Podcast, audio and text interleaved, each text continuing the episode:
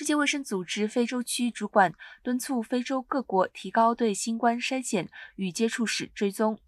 根据一份由世界卫生组织主导、尚待核查的分析，统计了一百五十项在非洲各地的调查，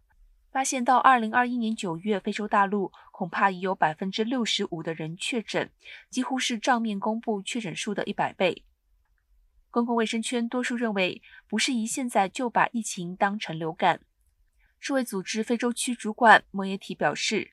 非洲大陆人群抗体水平不一，整体来看，东部、西部和中部非洲国家的抗体水平最高。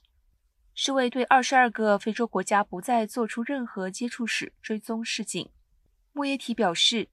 放松警戒将使非洲届时可能无法抵御万一病毒出现的致命变异。非洲目前仅有百分之十五的人口有完整接种疫苗。